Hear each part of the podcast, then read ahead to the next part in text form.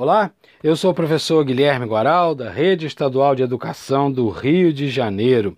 Esse é o podcast de número 14 da disciplina História da segunda série do ensino médio, curso normal, no seu quarto bimestre. Podemos fazer um paralelo também com Juan Domingo Perón, que foi presidente na Argentina, né, similar ao Vargas, no segundo governo de Vargas, nos anos 50.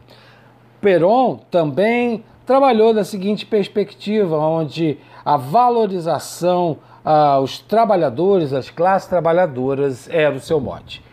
Apoiado pela sua esposa, Eva Perón, conhecida popularmente como Evita, que fazia um trabalho de assistência social, de caridade, de aproximação com o povo, Juan Domingo Perón se tornou eternizado pelas classes populares na Argentina e o peronismo virou uma espécie de escola política que elegeu muitos presidentes.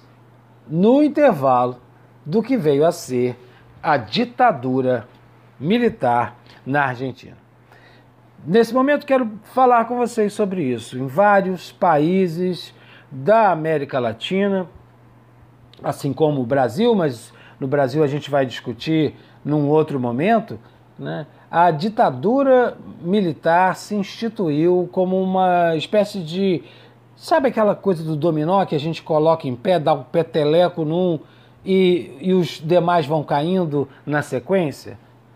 Mais ou menos dessa forma.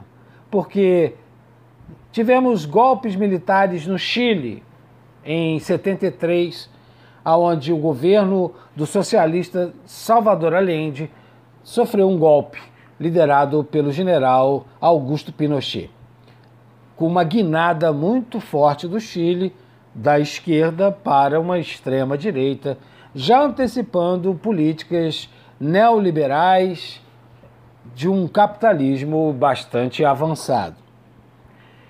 Tivemos também na Argentina, na década de 70, de 1976 a 1985, a ditadura argentina, com vários generais no, no poder, como o general Videla, eh, o general Galtieri, né, se eh, perpetuaram ou tentaram se perpetuar no poder durante esse período, levando a, a Argentina a vivenciar um momento de censura muito grande aos opositores, prisões, tortura nos, nos presídios, desaparecidos eh, e gerou um grande movimento popular chamado as Mães da Praça de Maio, uma praça central de Buenos Aires, aonde silenciosamente mulheres, mães, avós,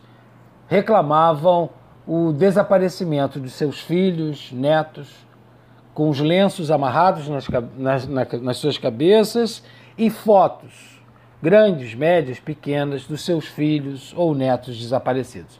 Esse movimento começou a chamar a atenção da imprensa internacional para criticar a ditadura interna na Argentina, que no final do seu do seu período, entrou em guerra contra a Inglaterra, tentando reivindicar as Malvinas, um território que, para os ingleses, se chama Ilhas Falkland, pertenciam a, ao Reino Britânico.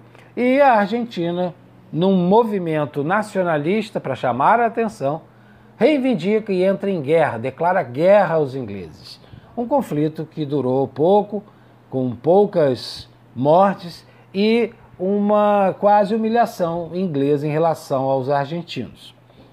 Esse, esse momento foi o momento onde a ditadura argentina mostrou que já estava completamente enfraquecida. Bem, aqui terminamos esse podcast. Eu espero que você tenha gostado e se ficaram algumas dúvidas, eu recomendo você consultar o material escrito, rever as videoaulas e procurar a ajuda da sua professora ou do seu professor. Grande abraço e até o nosso próximo encontro. Valeu!